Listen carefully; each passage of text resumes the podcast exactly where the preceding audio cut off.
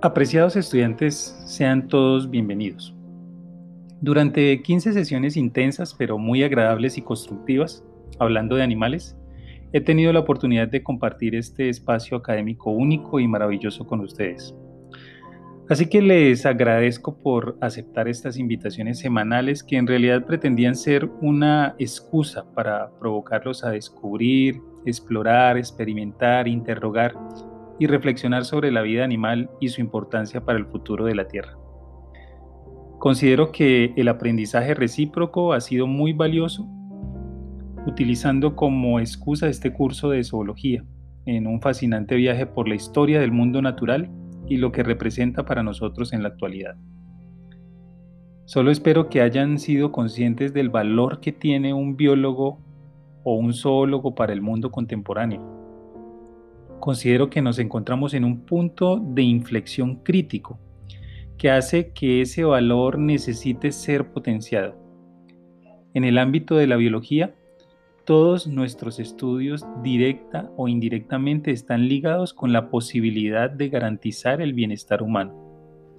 No obstante, nuestra acelerada sociedad de consumo ha trivializado y pormenorizado la tarea asociada al conocimiento, estudio y conservación de la vida animal. Desafortunadamente, de manera muy dolorosa, solo hasta ahora advertimos que las zoonosis causadas por la deforestación, la contaminación, el comercio de fauna silvestre, son apenas un atisbo de lo que puede pasar en un futuro no muy lejano si el deshielo del permafrost en el Ártico libera nuevos agentes patógenos o si la intromisión inapropiada en la frontera del mundo natural permitirá el salto de nuevos virus más letales que el que afrontamos actualmente. Antes de que esto ocurra, nosotros, los biólogos ambientales, tenemos la responsabilidad de contribuir a la generación de un cambio radical en esta peligrosa tendencia.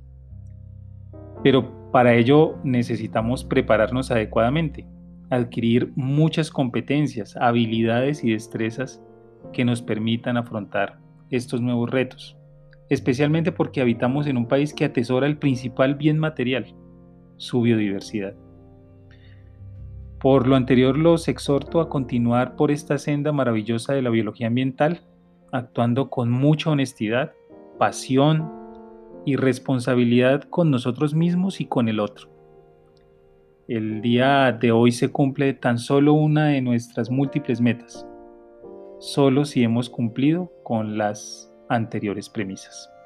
Muchas gracias.